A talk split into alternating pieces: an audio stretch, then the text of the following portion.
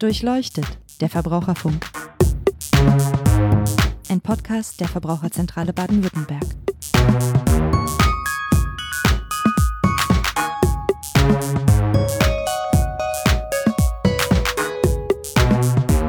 Hallo und herzlich willkommen zu Durchleuchtet, der Verbraucherfunk. Mein Name ist Niklas Haskamp, ich bin Pressesprecher bei der Verbraucherzentrale Baden-Württemberg und habe heute wieder Nils Nauhauser, unseren Finanzexperten, zu Gast. Wir wollen, ähm, nachdem wir das letzte Mal über Niedrigzinsen und die Frage des Sparens so ganz allgemein gesprochen haben, uns heute mal mit dem Thema ETF befassen. ETF ist immer wieder ein Thema, auch bei uns in den Webinaren zur Altersvorsorge. Da gibt es viele Fragen zu dem Thema. Was ist das eigentlich? Wie gehe ich damit um? Und deswegen haben wir uns gedacht, dass wir dazu mal einen Podcast machen, ähm, um ja diese Form der Geldanlage mal etwas genauer zu betrachten. Worum geht es heute konkret? Wir wollen ähm, als erstes klären, was sind eigentlich ETF? Wofür steht dieser Begriff? Ähm, wollen dann nochmal der Frage nachgehen, sind damit eigentlich Risiken verbunden? Weil das werden wir häufig gefragt, auch in unseren Webinaren. Und am Ende kommen wir dann dazu, einfach mal so ganz konkret fünf Schritte zu besprechen, wie man denn erfolgreich zu einem ETF-Investment kommt. Ja, jetzt erstmal, bevor es losgeht, äh, herzlich willkommen, Nils. Schön, dass du dir wieder die Zeit genommen hast. Hallo, Niklas. Fangen wir doch mal mit der Begriffsklärung an. Also ETF ist eine Abkürzung. Wofür steht das? Ähm, welche anderen Bezeichnungen gibt es dafür noch? Was ist das eigentlich, ein ETF? ETF steht für Exchange Traded Fund, also börsengehandelter Fonds. Und das ist erstmal eine ganze Menge. Man kann alle möglichen Fonds auch an der Börse handeln, aber gemeinläufig wird darunter verstanden ein Indexfonds. Also das heißt ein Fonds, der die Wertentwicklung eines Aktienindex oder eines anderen Index nachbildet. Okay, das ist schon mal ziemlich viel ziemlich viele Begrifflichkeiten auf einmal. Zerlegen wir das Ganze doch mal so in seine Bestandteile. Also ich habe das Wort Aktien irgendwo drin, äh, wir haben das Wort Index drin, wir haben das Wort Fonds drin, daraus wird dann irgendwie ein Indexfonds ähm, und so weiter. Was bedeutet das im Einzelnen und was ist das dann zusammengenommen? Fangen wir an mit der Aktie.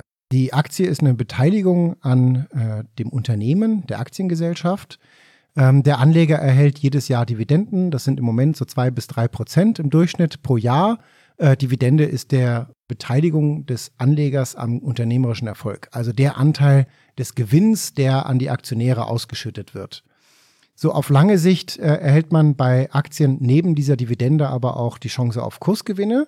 Und ob Kursgewinne sich einstellen oder nicht, hängt natürlich davon ab, ob das Unternehmen langfristig wächst oder nicht und von der allgemeinen Börsenstimmung. Also es gibt äh, Stimmungslagen, da steigen die Kurse allgemein und es gibt Börsenstimmungen, da fallen sie allgemein. Und das ist so dieses äh, klassische, die klassische Vorstellung, ich gehe an die Börse und kaufe mir eine Aktie eines Unternehmens oder von mehreren beispielsweise auf mein eigenes Risiko und erwirtschafte damit bestenfalls Gewinne.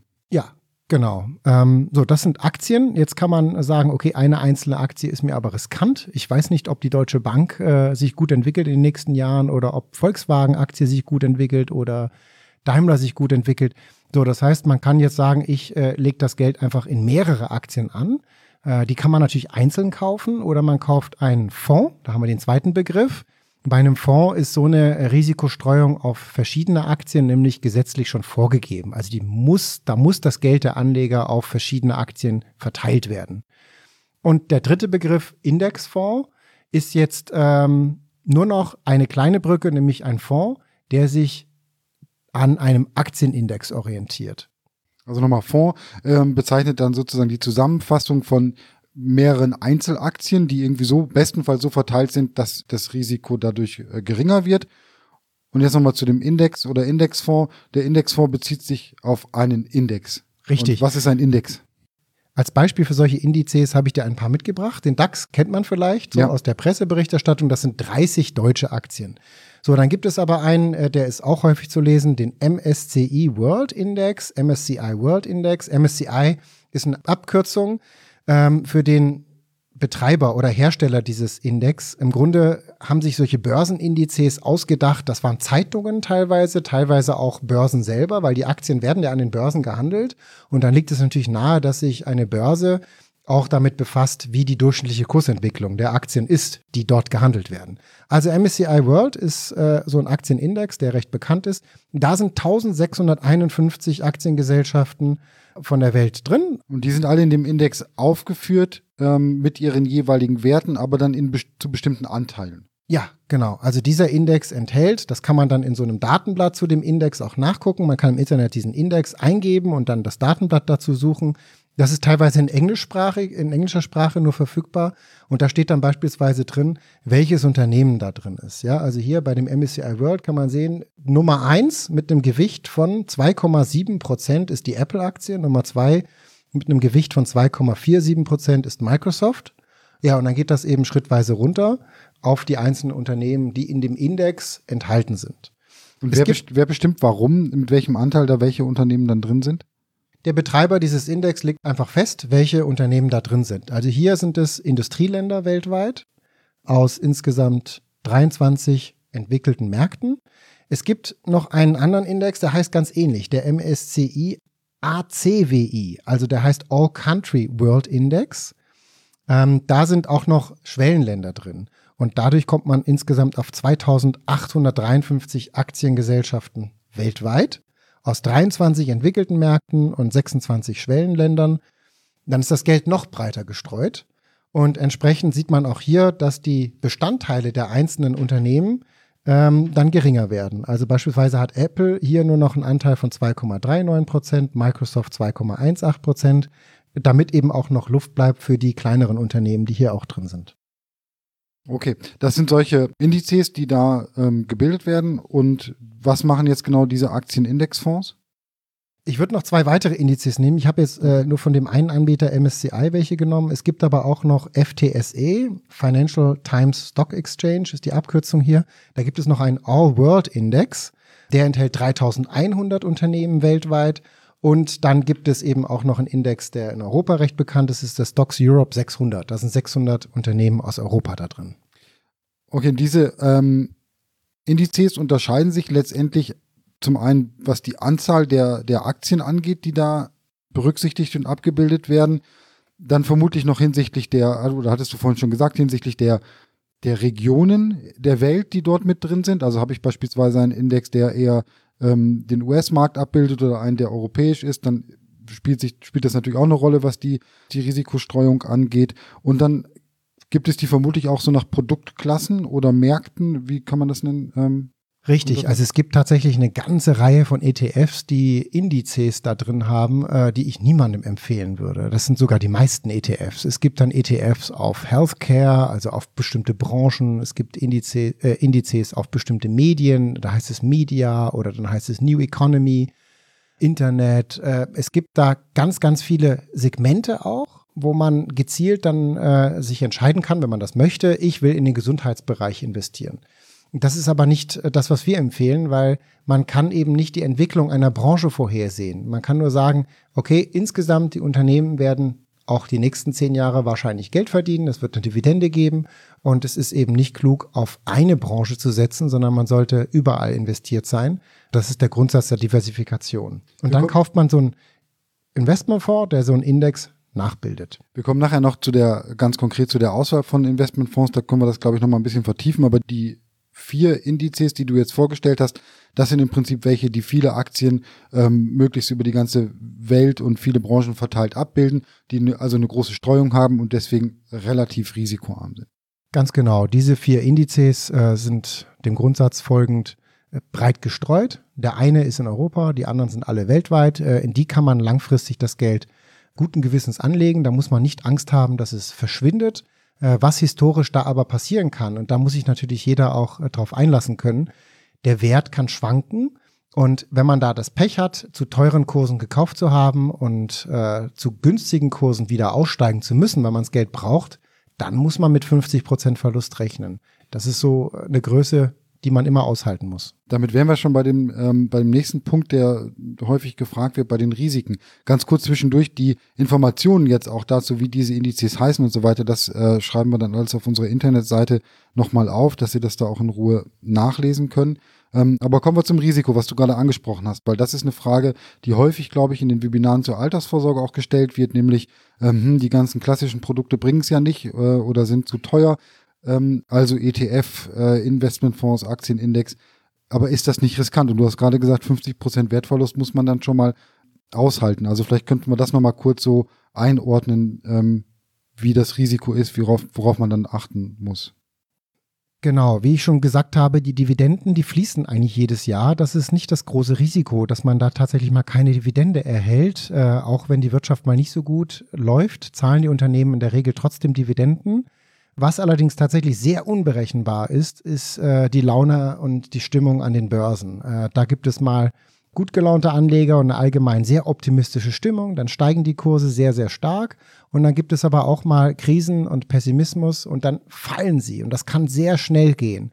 Und das muss man einfach aussitzen können. Da braucht es einfach Gelassenheit, da muss man sich dann sagen, ist in Ordnung, die Kurse fallen halt gerade mal wieder, die Börsen spielen mal wieder verrückt. Dann sind halt 30, 40 Prozent des Wertes, der vielleicht vor ein paar Wochen noch da standen, weg. Aber man muss dann eben die Gelassenheit haben, das auszusitzen, denn nach jedem Crash kam auch wieder eine Erholung. Das war die letzten 100 Jahre so und es wird auch die nächsten 100 Jahre so sein. Ähm, das muss man einfach wissen, dass das so läuft und deswegen ist das dann auch nichts für Anleger, die das Geld kurzfristig brauchen, die darauf angewiesen sind, äh, die das vielleicht auch parken, weil sie ein Eigenheim finanzieren müssen. Äh, da muss man einfach sagen, okay, wenn man das nicht aushält, gibt es die Möglichkeit, dann einfach weniger da zu investieren oder die Finger ganz davon lassen. Und äh, also das heißt, wenn ich damit rechnen muss, kurzfristig Geld zu brauchen, eher nochmal genau hinschauen, ob das das richtige Investment für mich ist. Aber sind nicht, also diese Schwankungen, die du angesprochen hast, die können auch ETF, ETFs treffen. Also weil ich hatte es jetzt so verstanden, Einzelaktien, klar, da ist das Risiko relativ groß, aber gestreut auf 3000 Aktien, da können aber trotzdem mal 30 bis 40 Prozent Schwankungen drin sein. Absolut. Bei Einzelaktien kann man ja alles verlieren. Und wenn man äh, sich das anschaut, in der Finanzkrise ist der deutsche Aktienindex um über 70 Prozent eingebrochen, vom Hoch zum Tief, äh, während weltweite Aktien nur in Anführungszeichen um etwa 50 Prozent eingebrochen sind. Und das ist eben die, die, der Grundsatz Risikostreuung. Weil man überall dabei ist, äh, trifft es einen dann einfach weniger hart, wenn eine Region mal in Mitleidenschaft gezogen wird. Um das mit dem Risiko vielleicht noch so ein bisschen zu relativieren, wir ähm, hatten da im letzten Podcast, glaube ich, schon mal kurz drüber gesprochen, über das Verhältnis zwischen Risiko und Rendite. Also wir haben so eine Rendite-Drehscheibe auch entwickelt, die wir dann auch bald ähm, im Internet haben und auf, die, auf der Podcast-Seite dann verlinken werden. Also vielleicht da nochmal kurz zu sagen, Verhältnis Risiko, Rendite. Ja, das sind zwei Seiten derselben Medaille, sage ich dazu immer. Ähm, wenn man Rendite anstrebt, muss man auch in aktuellen Nullzinszeiten Risiken eingehen. Es geht nicht, 2% Rendite zu erreichen ohne irgendein Risiko. Das gibt's nicht. Wenn irgendjemand das anbietet, dann Tür zuschlagen und wegschicken. Äh, das ist unseriös. Das heißt, man muss die Risiken tragen. Die Frage ist nur, welche Risiken. Und unser Tipp ist dann eben, wenn man die Risiken eingeht, möglichst breit zu streuen. Und das erreicht man ja über so eine weltweite Anlage, wo nachher 3000 Firmen äh, das Geld, äh, mit dem Geld sozusagen des Sparers arbeiten. Also ich fasse noch mal kurz zusammen. Ein ETF ist, jetzt, ist eine andere Bezeichnung für einen Indexfonds. Ähm, das heißt, ein Fonds, den eine Fondsgesellschaft verwaltet, in der über 1000 bis 3000 äh, Einzelaktien drinstecken. Dadurch wird das Risiko so ein bisschen breiter gestreut und ähm, es wird ein Index nachgebildet in diesem Fonds. Und dieser Index ist sozusagen ein virtuelles Konstrukt, in dem verschiedene Aktien verschiedener Firmen weltweit zusammengestellt sind. Ähm, und diese Zusammenstellung wird in den Fonds nachgebildet. Und dadurch habe ich eine gewisse Transparenz natürlich auch, wie das Ganze ausschaut, aber eben auch eine möglichst breite Streuung, wodurch das Risiko dann nochmal minimiert wird. Ungefähr richtig? So ist es richtig. Äh, der Vollständigkeit halber will ich noch sagen, es gibt auch noch andere Indizes, sogenannte Rentenindizes, aber da sprechen wir heute nicht drüber. Alles klar. Ja, jetzt äh, kommen wir mal ganz konkret dazu, wie gehe ich denn vor, wenn ich in ETF investieren möchte.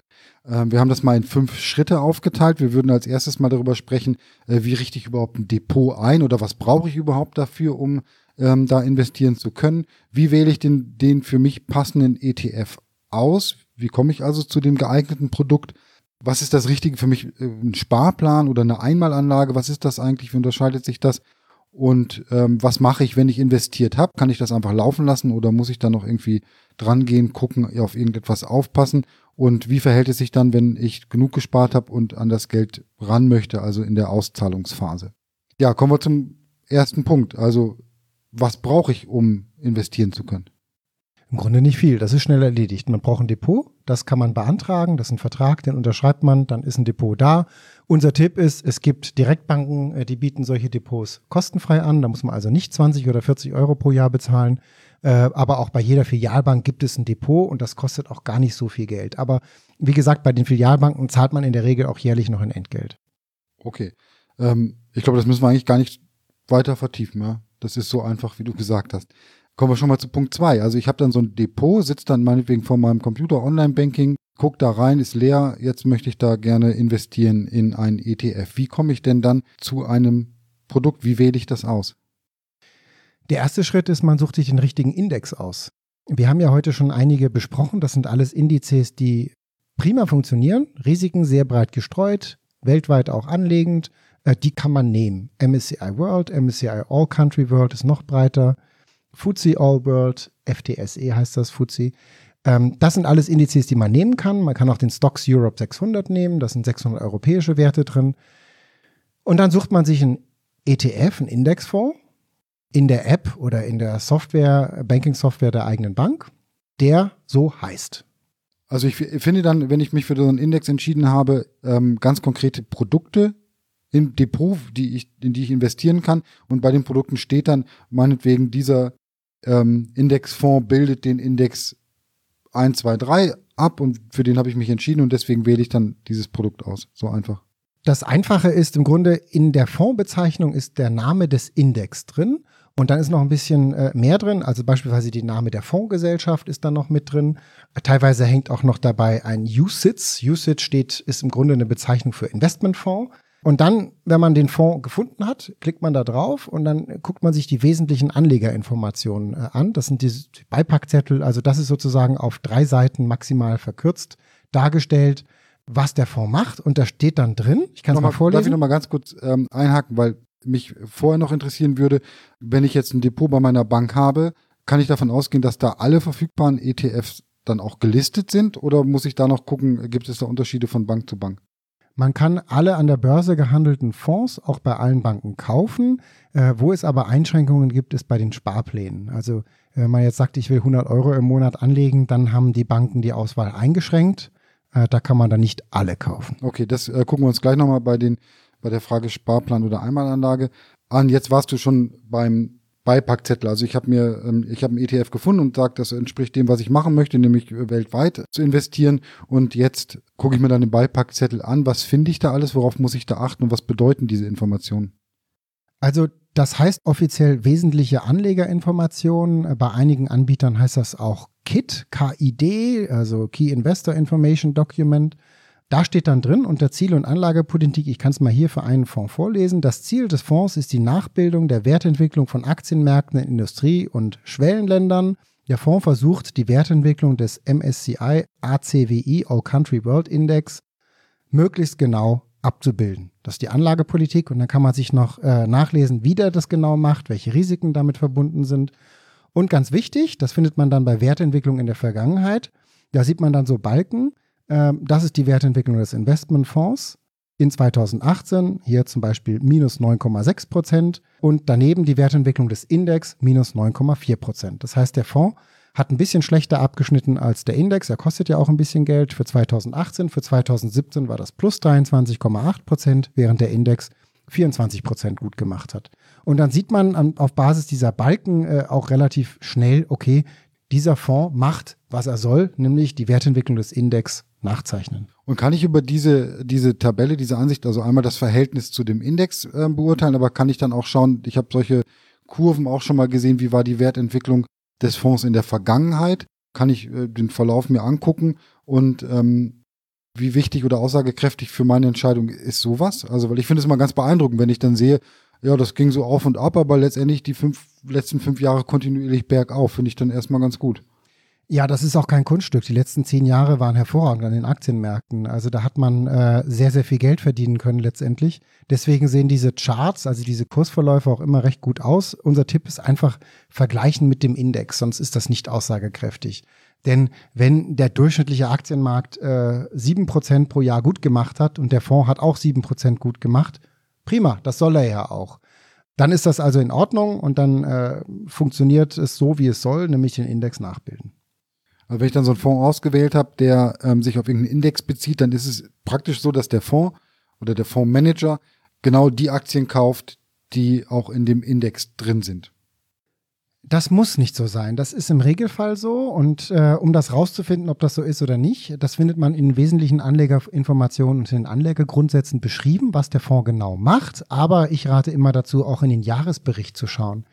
In diesem Jahresbericht findet man dann eine Information, äh, welche Aktien in diesem Investmentfonds drin sind. Und ich habe dir hier mal einen mitgebracht. Da siehst du also hier auf äh, Dutzenden von Seiten, ich kann jetzt mal lesen, Tabellen mit Aktiengesellschaften nach Ländern sortiert, äh, wo dann hier ähm, die einzelnen Aktien aufgelistet sind. Zum Beispiel hier aus Irland ist 0,08 Prozent investiert, dann ist in Israel 0,15 Prozent investiert und so weiter. Also ellenlange Tabellen. Hier sind es dann knapp 3000 Aktien, die der Fonds tatsächlich hält. Und das Jetzt, müsste ich dann mit dem Index vergleichen. Um's das brauchst du nicht mit dem Index vergleichen, weil der Anlagegrundsatz ist, den Index nachzubilden.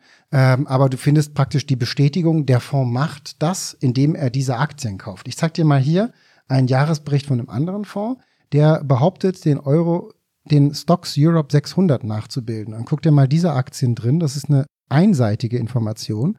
Also nicht über äh, Tabellen, die ewig lang sind. Und äh, schau dir mal die Aktien hier an. Was ja, findest du hier?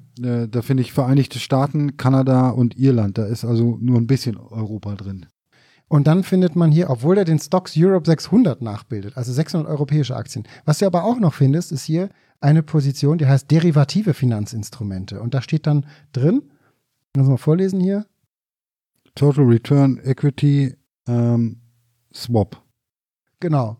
So, und das ist im Grunde einfach gesprochen ein Tauschgeschäft. Und dieser, diese Fondsgesellschaft hat jetzt hier Aktien, irgendwelche Aktien, in dem Fall waren es amerikanische, vor allem amerikanische Aktien.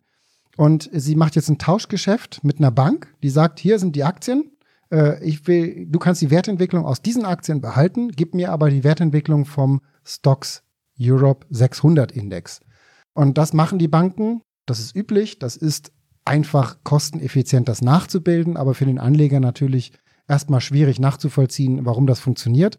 Im Grunde ist es aber äh, ein einfaches Summenspiel, nämlich die Summe aus der amerikanischen Aktien plus dieser sogenannte Swap ergibt unterm Strich dann wieder die Wertentwicklung des äh, Stocks Europe 600 Index. Okay, ich muss jetzt nicht verstehen, was das Ganze soll, aber ist das eine Mogelpackung? Also, weil ich meine, letztendlich ähm, kaufe ich mir dann einen Fonds, von dem ich glaube, ähm, der ist, ähm, entspricht meinem Bedarf, weil ich gerne in Europa investieren möchte. Ähm, der tut es dann aber gar nicht. Der gleicht das zwar irgendwie wieder aus, aber letztendlich investiert er ganz woanders. Ja, eine Mogelpackung ist es rein rechtlich gesehen nicht, weil da steht schon drauf auf diesem Fonds und ähm, da steht auch in den Anlagegrundsätzen im Prospekt drin, aber du hast natürlich recht. Also der Fonds heißt äh, Europa 600 und dann denkt man natürlich, da sind 600 Aktien Europa drin, ist aber gar nicht. Ähm, deswegen ähm, Blick auch in die Prospekte reinschauen, in die Jahresberichte. Es gibt einen Haken, noch einen leider. Die sind teilweise nur auf Englisch verfügbar. Das ist sehr ärgerlich, ähm, aber ähm, die Zahlen und die Unternehmensnamen sind ja gleich in, auf Englisch wie auf in deutscher Sprache. Also auf den ersten Blick kann ich das nicht erkennen. Nee, ist nicht so leicht erkennbar, ja. Und wäre aber unterm Strich auch nicht so schlimm, wenn ich dann aus Versehen, sag ich mal, äh, an so einen gerate. Tatsächlich ist es nicht so schlimm. Also es gibt tatsächlich auch sehr, sehr viele kritische Berichterstattungen, aber wenn man den rechtlichen Rahmen sich anschaut, der ist identisch. Also für diesen Fonds gilt der gleiche Rechtsrahmen für den, wie für den anderen Fonds, der ganze Tabellen voll einzelne Aktien erhält. Das heißt, ähm, die Fondsgesellschaft muss halten, was sie verspricht, nämlich die Wertentwicklung des Index nachzubilden. Und das wird auch von den Finanzaufsichtsbehörden kontrolliert und überwacht. Das heißt, all die Risiken, die jetzt da drin stecken, vielleicht auch in so einem Swap, die muss äh, der Fonds, die Fondsgesellschaft managen und ähm, dafür entsprechende Sicherheiten stellen. Unterm Strich, das sagt die Bundesbank, das sagt die Aufsichtsbehörde BaFin, ist es also für den Anleger äh, auf lange Sicht nicht mit größeren Risiken verbunden. Okay, aber ich kann mal reingucken, dann weiß ich zumindest, woran ich bin und kann meine Entscheidung dann vielleicht nochmal korrigieren, wenn ich das möchte. Genau. Ähm, ein Begriff würde ich gerne noch klären, bei den Auszahlungsmodalitäten sozusagen. Ich lese dann immer wieder ähm, was von thesaurierend heißt das, glaube ich. Und was ich jetzt schon verstanden habe, ist, es gibt die Rendite und es gibt die Ausschüttung. Und irgendwie spielt dieser Begriff in dem Zusammenhang, glaube ich, eine Rolle. Soweit habe ich es schon verstanden. Ja, natürlich ist die Ausschüttung, was du also aufs Konto kriegst, ähm, so ähnlich wie der Zins, der dir ausgezahlt wird, hier halt Dividende oder Ausschüttung. Das ist natürlich Teil der Rendite. Ähm, was noch Teil der Rendite ist, ist die Kursveränderung. Wenn du irgendwann mal einen Gewinn machst, dann ist natürlich die Kursgewinn pro Jahr auch Teil dieser Rendite, die du einfährst. Bei der Fondsauswahl gibt es die Ausschüttenden und die Tesorierenden und du nimmst einfach das, was besser zu dir passt. Entweder du willst die Erträge tatsächlich einmal im Jahr oder teilweise wird auch quartalsweise ausgeschüttet. Du willst die Erträge aufs Konto, weil du sagst, brauche ich, will ich ausgeben. Oder du sagst, nee, langfristig soll das ja weiter angelegt sein. Ähm, dann nimmst du einen tesorierenden Fonds. Dann wird das eben nicht aufs Konto überwiesen, sondern das, was an Ausschüttung, an, an Dividende eingefahren wird, landet wieder in dem Fonds selber. Also davon werden wieder dann neue Aktien oder Fondsanteile gekauft. Sicher noch eine entscheidende Rolle spielen möglicherweise Kosten. Richtig, auch die findet man in diesen wesentlichen Anlegerinformationen unter laufende Kosten. Bei diesen Indizes, die wir alle heute schon besprochen haben, liegen aber die laufenden Kosten in der Regel nicht über 0,4 Prozent pro Jahr. Sie sind auch nicht ganz so entscheidend. Entscheidend ist tatsächlich äh, die Wertentwicklung relativ zum Index und die kann man ja in den wesentlichen Anlegerinformationen auch nachlesen. Aber nochmal kurz zu den Kosten. Es gibt die, ähm, die Kosten pro Jahr. Die, unter, wie werden die da bezeichnet? Also wenn ich auf das ähm, Blatt da gucke, was da steht dann da Kosten pro Jahr oder äh, TER habe ich schon mal irgendwo gesehen. Ähm, was genau. gibt es da für Bezeichnungen und was bedeuten die? Genau, in diesen wesentlichen Anlegerinformationen steht unter Kosten die einmalige Kosten vor und nach der Anlage und die Kosten, die dem Fonds im Laufe eines Jahres belastet werden. Das sind die sogenannten laufenden Kosten. Das ist in dem Beispiel hier sind es 0,4 Prozent. Und dann gibt es einmalige Kosten, wenn man so einen Fonds kauft und an der Börse handelt. Dann verlangt die Bank dafür eine Provision, sogenannte Orderprovision. Die kriegt man aber auch angezeigt. Ja, in dem Moment, wo man äh, diesen Fonds kaufen möchte, kriegt man angezeigt ein Informationsdokument, was man herunterladen kann, ein PDF. Da steht dann drin, okay, wenn man hier 10.000 Euro anlegt, gibt es beispielsweise 50 Euro an Kosten. Da steht da sehr genau drin. Ich habe mir da mal aufgeschrieben, Begriffe, über die ich gestolpert bin, waren Order-Entgelt, Orderkosten, Transaktionskosten, Ausgabeaufschlag. Das ist quasi alles dasselbe. Hinter den Begriffen verbirgt sich dann das, was ich bezahlen muss. Im Grunde hinter diesen Begriffen verbirgt sich das, was jetzt einmalig äh, bezahlt werden muss. Was man äh, bei so einem Auftrag in der Bank, wenn man diesen Fonds kauft, nicht sieht, sind die laufenden jährlichen Kosten, weil die stellt einem die Bank nicht in Rechnung. Äh, die werden praktisch von der Wertentwicklung des Fonds schon abgezogen. Äh, die findet man in den wesentlichen Anlegerinformationen. In der Ordermaske der Bank, Ordermaske ist die Auftragsmaske, da sieht man aber, äh, was jetzt einmalig bei Kauf des Fonds anfällt. Ich habe da gerade so einen Augenaufschlag gesehen, als ich die Sachen vorgelesen und in einen Topf geschmissen habe. Ist es nicht richtig? Oder Entgelt, äh, Orderkosten, Transaktionskosten und Ausgabeaufschlag? Doch, das ist alles in Ordnung. Äh, man kann das alles so bezeichnen. Ähm, das Einzige, wo es vielleicht eine, vielleicht eine Abweichung gibt, ist Ausgabeaufschlag. Weil wenn man einen Fonds an der Börse kauft, dann zahlt man keinen Ausgabeaufschlag. Dann äh, zahlt man, wie gesagt, nur diese Transaktionsentgelt, Orderentgelt und so weiter. Weil der Ausgabeaufschlag, der wird nur dann fällig, wenn man so einen Fonds von der Fondsgesellschaft direkt kauft. Das ist im Grunde die Provision, die die Bank auch erhält für den Verkauf dieser Fonds. Und der Witz bei den Indexfonds ist ja, dass man diese Gebühren eher nicht bezahlen will, weil man ja eine günstige Anlage haben will. Deswegen fällt der dort eben nicht an. Okay, kannst du mir nochmal, damit ich das dann auch bei der, bei der Fondsauswahl einordnen kann, sagen, ähm, die einmaligen Kosten pro Kauf und die Kosten pro Jahr, wie hoch sind die? Was ist quasi der Rahmen, wo du sagen würdest, okay, da gehe ich mit und wo fängt es dann an, irgendwie wirklich teuer zu werden? Wenn man 5000 Euro investiert, dann muss man damit rechnen, bei der Direktbank 10 bis 20 Euro an einmaligen Kosten zu bezahlen. Das ist eine günstige Bank. Wenn man das in der Filiale macht, das geht auch. Ja, die wollen einem das zwar gerne ausreden und lieber ihre teuren anderen Produkte verkaufen, aber es geht auch dort ohne die Beratung. Dann zahlt man dafür eher 50 Euro, also ein Prozent. Und wie gesagt, bei einer Online-Bank eher eine sogenannte Flat Fee, also die ist volumenunabhängig, ähm, oftmals 10, 20 Euro. So, und bei einem Sparplan ähm, zahlt man eine Provision tatsächlich, ähm, die ist abhängig von der Rate. Also in der Regel ist es ein Prozent, das man bezahlt, aber äh, bei einigen Banken zahlt man auch fix 2,50 Euro plus nochmal was dazu. Das heißt, wenn man da 50 Euro im Monat spart, wird es ein bisschen teurer. Da wäre es besser vielleicht zu warten, bis man 100 oder 150 Euro im Monat sparen kann oder zu sagen, okay, dann halt nicht jeden Monat, sondern einmal im Quartal 300 Euro. Äh, das ist dann äh, günstiger. Aber auch diese Entgelte kriegt man bei der ähm, Hausbank, die man dann nutzt für den Sparplan, auch vorher angezeigt. Und die Kosten für das Jahr?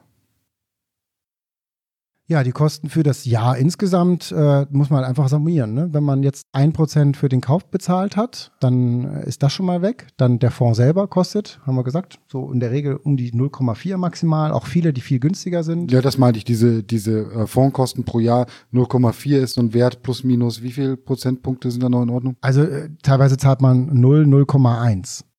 Okay. Das heißt, da bleibt, wenn ich mich dann dafür entschieden habe, kommen wir jetzt als nächstes zu Sparplan oder Einmalanlage, dann muss ich halt einmal ein bisschen gucken. Ähm, ich habe da meinetwegen zwei, drei Fonds ausgewählt, dann gucke ich nochmal nach den Preisen, ähm, weil da kann es schon Unterschiede geben, die sich dann bemerkbar machen. Richtig. Wichtiger ist aber, dass der Index passt. Wenn ich dann den passenden Fonds für mich gewählt habe, dann kommt natürlich noch die Frage Sparplan oder Einmalanlage. Hört sich eigentlich erstmal ganz einfach an, wenn ich äh, kein Geld auf der Kante liegen habe, dann ähm, muss ich auch keine Einmalanlage machen. Äh, aber trotzdem stellt sich der ein oder andere oder auch vor dem Hintergrund, was du gerade gesagt hast mit den Kosten für den Sparplan, kann man sich ja überlegen, zahle ich da jetzt monatlich 100 Euro ein, äh, zahle ich alle drei Monate 300 Euro ein, ist das günstiger möglicherweise oder spare ich erstmal 3000 Euro an und ähm, kaufe dann. Kann man das irgendwie, ähm, kann man da was empfehlen? Also man kann nicht generell sagen, das eine ist immer besser als das andere. Normalerweise ist es so, wenn das Geld monatlich aufs Konto kommt, das Gehalt einfach, dann wird es sich anbieten, pro Monat einfach einen Sparplan zu machen, wo das Geld dann automatisch abgebucht wird. Bei Selbstständigen ist das vielleicht nicht ganz so regelmäßig. Da ist es besser, vielleicht einmal im Quartal oder einmal im Jahr zu überlegen, okay, das, diesen Teil auf dem Giro- oder Tagesgeldkonto, den lege ich jetzt mal längerfristig an. Dann lässt man sich vielleicht auch eher nicht auf so einen Sparplan ein.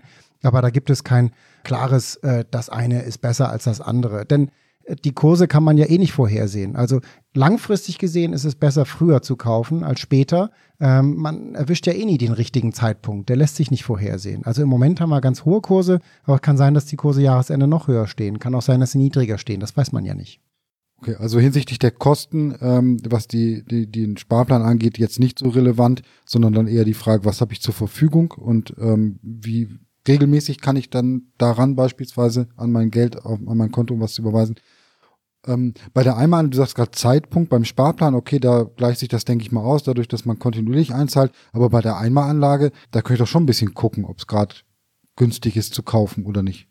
Das kannst du probieren, aber dir wird es wahrscheinlich nicht gelingen, denn äh, man kann ja die Kurse nicht vorhersehen. Also wir wissen nur den Kurse von heute und wir wissen die von den letzten Monaten und dann haben viele so ein Gefühl, oh, das ist aber alles gestiegen. Seit Jahresanfang ist der DAX schon wieder im Plus und auf All-Time-High, auf ja, historischen Höchstständen. Das ist doch jetzt unklug zu kaufen. Aber wer so denkt, der kauft nie, weil äh, auf lange Sicht gehen die Börsen ja immer wieder auf neue äh, Höchststände und dann ist man ja nie dabei. Deswegen äh, man kann es nicht vorhersehen. Das ist äh, äh, die Frage des Market Timings. Können wir auch nochmal ausführlicher drüber sprechen. Man kann Kursentwicklungen nicht vorhersehen. Punkt. Es ist, gibt keine Methode der Welt, die so eine Vorhersagekraft hat. Deswegen klare Ansage von meiner Seite. Dann, wenn das Geld übrig ist, einfach investieren, sonst macht man es nie. Okay, schade eigentlich, dass wir, dass wir das jetzt nicht irgendwie äh, für die Zukunft äh, durchschauen können, aber okay, Augen zu und kaufen im Zweifelsfall. Jetzt habe ich den Sparplan eingerichtet oder die Einmalzahlung getätigt, habe jetzt mein Depot, da tut sich regelmäßig was. Muss ich da jeden Tag drauf gucken und mitfiebern, wie sich die Anlage entwickelt? Ähm, muss ich da sonst was mitmachen regelmäßig oder lasse ich das einfach laufen? Du kannst das im Wesentlichen laufen lassen, äh, solltest aber schon die Post, die da einfliegt, äh, regelmäßig lesen. Ja, also es kann durchaus auch mal sein, dass du eine Nachricht kriegst, okay, jetzt wurden äh, Dividenden ausgezahlt, ausgeschüttet ja, dann willst du das Geld vielleicht wieder neu anlegen oder lässt es dir auszahlen, gehst davon in Urlaub. Vielleicht wird die Anlagepolitik auch mal geändert. Äh, das ist nicht in Stein gemeißelt. Der Fonds, den man kauft und die wesentlichen Anlegerinformationen, die man heute sieht, die können in zehn Jahren andere sein. Das kann sich ändern. Äh, klar wird man über so eine Änderung auch vorher benachrichtigt, aber wenn man die Post nicht liest, kriegt man es ja nicht mit. Deswegen äh, Post durchaus lesen. Ja. Okay, das Mindeste, was ich tun sollte, ist dann den jährlichen Depotauszug mal äh, betrachten. Was steht da alles drin? Äh, da steht drin, äh, welche Investmentfonds du gekauft hast, zu welchem Preis du gekauft hast und in der Regel auch mit welchem Gewinn in Prozent oder in Euro die aktuell zu Buche stehen. Ähm, mit, dem, mit der Anzeige des Gewinns in Prozent, da habe ich immer noch so ein bisschen Schwierigkeiten. Also was genau wird denn da angezeigt? Also wenn ich jetzt mal auf den Depotauszug gucke oder ich logge mich einfach mal so in mein Depot ein und da steht da irgendwie neben der 1000 irgendwie was von äh, plus 6,5 Prozent, ja, dann ist das ein Wert, den finde ich erstmal toll. Aber was sagt der genau aus? Da wird in der Regel angegeben, wie viel Wertzuwachs du hast. Also 6,5 Prozent ist dein Gewinn bezogen auf deinen Einkaufskurs. Also es ist nicht die jährliche Rendite. Ähm, also ob du für die 6,5 Prozent äh, drei Monate gebraucht hast oder drei Jahre, ist ja ein Unterschied. Ne? Bei drei Monaten wäre das ja eigentlich ein viel sensationellere äh, Erfolg. Er wäre eine viel höhere Rendite. Bei drei Jahren würde sich das aufs Jahr gerechnet vielleicht irgendwo bei 2, irgendwas einpendeln. Deswegen nicht verwechseln mit der Rendite. Wenn man eine Renditeanalyse haben will, gibt es einige Banken, die bieten das auch an. Da muss man dann auf äh, Performance des Depots klicken und dann kriegt man äh, eine jährliche Rendite auch ausgewiesen. Aber das ist von Bank zu Bank unterschiedlich. Aber und wenn ich das dann aber mit den ähm, wenigen Zinsen auf meinem Sparbuch vergleichen will, dann brauche ich diese Performance-Analyse. Ja klar, weil die Zinsen sind ja ein äh, jährlicher Ertrag. Äh, aber gut, was willst du da vergleichen? Da ist wahrscheinlich ein Null, ne? Es ist dann äh, unterm Strich immer mehr. Okay, aber was, was kann ich dann mit dem Wertzuwachs ähm, anfangen? Das ist letztendlich nur, um mir zu zeigen, für so, so, für so und so viel hast du gekauft und es ist mehr geworden am Ende. Aber da ist auch, also die Inflation ist da ja letztendlich auch nicht mit berechnet. Nee, natürlich, die Inflation ist nicht drin. Es ist der heutige Wert, wenn du es heute verkaufen würdest. Und das ist die Information. Der, der Wert, den du mal bezahlt hast, interessiert ja nicht. Das ist es ja heute nicht mehr wert. Es ist der heutige Wert drin und natürlich steuerrechtlich auch interessant, wenn du einen Gewinn hast, musst du natürlich auch irgendwann Steuern zahlen und äh, auf diesen Gewinn Abgeltungssteuer ähm, bezahlen.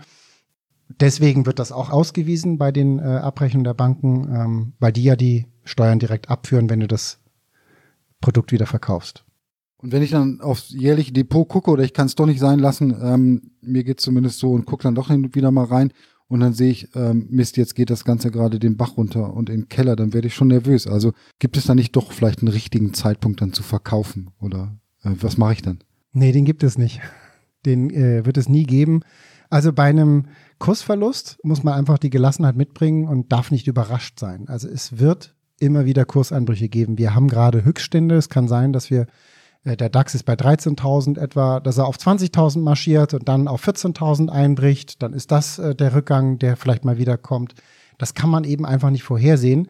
Wenn dich so ein Verlust nervös macht, dann hast du vielleicht zu viel Geld da investiert oder das war das falsche Produkt. Deswegen lieber vorher dreimal Gedanken drüber machen, wie viel Geld du da anlegen willst und nimm einfach mal gedanklich die Hälfte davon weg und probier mal aus, wie fühlt sich das an da sind jetzt 5000 drin und jetzt äh, überleg mal, wenn da im Januar ein Depotauszug äh, in dein Haus flattert, zweieinhalbtausend ist der aktuelle Wert.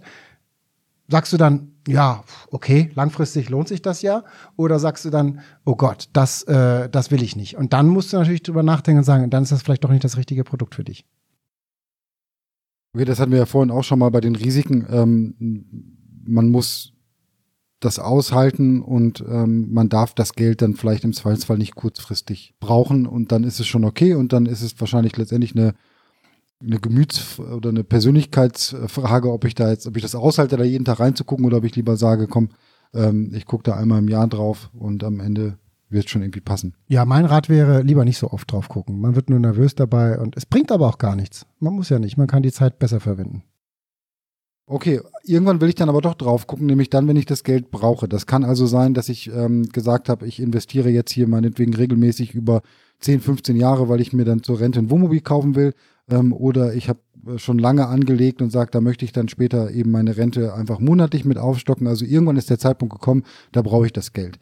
Was muss ich da beachten oder wie funktioniert das? Gehe ich dann einfach zur Bank oder zum Depot und sage hier bitte überweisen und das war's? So ähnlich ist das, ja. Also man muss die Papiere verkaufen an der Börse, dann zahlt man nochmal ein Orderentgelt. Das sind äh, die gleichen Kosten in etwa wie bei Kauf auch. Damit muss man rechnen und dann muss man noch Steuern zahlen. Muss man also auch berücksichtigen. Äh, das kann man auch vorher sich anschauen. Einfach ungefähr ein Viertel des Gewinns muss man dann äh, gedanklich abziehen. Und dann äh, verkauft man die Papiere und zwei Tage später ist das Geld auf dem Konto.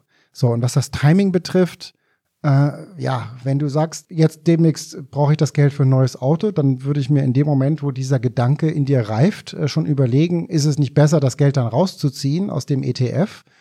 Oder willst du das wirklich noch drin lassen? Ähm, weil natürlich das Geld weiterhin Wertschwankungen ausgesetzt ist. Ja, das heißt, in dem Moment, wo absehbar ist, ich brauche das Geld am so und so vielten, dann musst du dir die Gedanken machen, willst du es noch am Aktienmarkt rausziehen oder willst du es nicht schon langsam, sukzessive oder sofort äh, rausholen. Also auch ruhig ein halbes Jahr vorher dann, ähm, wenn es fällig werden soll, wenn ich weiß, da, da brauche ich das Geld, äh, zu sagen, okay, dann nehme ich es jetzt auch. Ja klar, also wenn du sagst, beispielsweise in 2030 ist das nächste Auto fällig, du guckst vielleicht ab 2028 mal auf den Depotauszug und sagst, okay, da stehen die Kurse gut, jetzt fühlst du dich gut damit, jetzt gehst du raus. machst du das, wenn 2028 gerade ein Crash ist, kannst du ja auch sagen, gut, dann ist das Timing vielleicht nicht ganz optimal. Warten wir einfach noch ein bisschen, weil nach jedem Crash kommt ja auch eine Erholung. Und dann wird es 2031, so kann man es auch machen. Ähm, bei der Altersvorsorge ist mir noch eins ganz wichtig, äh, man braucht das Geld nicht mit 65 oder 67, wenn man in Rente geht, ne? sondern äh, man kann das auch dann noch liegen lassen. Das heißt, ähm, was gängig empfohlen wird, das alles rauszuziehen, sobald man in Rente geht, das kann richtig sein, wenn man dann einfach besser schläft, muss aber nicht, weil wenn man auch dann noch Gelassenheit hat und das Nervenkostüm hat, dann kann man natürlich auch da noch einen Großteil am Aktienmarkt liegen lassen, weil das Leben ist ja dann mit 67 noch nicht zu Ende. Und es spricht auch nichts dagegen, dass sich dann einfach so nach Bedarf daraus zu nehmen, ne? Oder ist das kostenmäßig dann die nicht so günstige Variante? Nee, das spielt keine Rolle. Es ist im Grunde ein Prozentsatz. Ob man jetzt ein Prozent auf 2000 zahlt oder ein Prozent auf zweimal 2000, ist egal. Okay. Fondsauszahlplan habe ich mal gehört. Was ist das und ähm, für wen lohnt sich das oder für wen ist das interessant?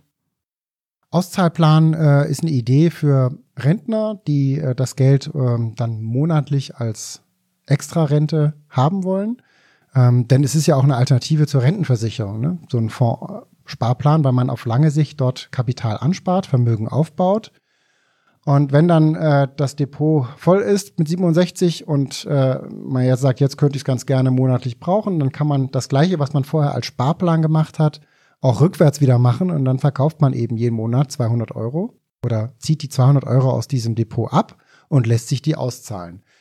Da gibt es auch so Forstformeln, welchen Wert man da nehmen kann. Historisch gesehen hat das relativ lange gereicht, so 30 Jahre etwa, wenn man vier Prozent des Depots sich jährlich auszahlen lässt äh, dann reicht das wahrscheinlich eine ganze Weile. Aber wie man so einen Auszahlplan genau konstruiert, das sollte man sich nochmal dann anschauen, wenn man in Rente geht. Also da äh, ist ja klar, das Geld ist endlich. Ne? Und deswegen, wenn man da ein bisschen weniger rauszieht, dann reicht es auch ein bisschen länger. Das ist letztendlich also Bedarfs- und Geschmackssache, wie ich genau. das dann am Ende mache.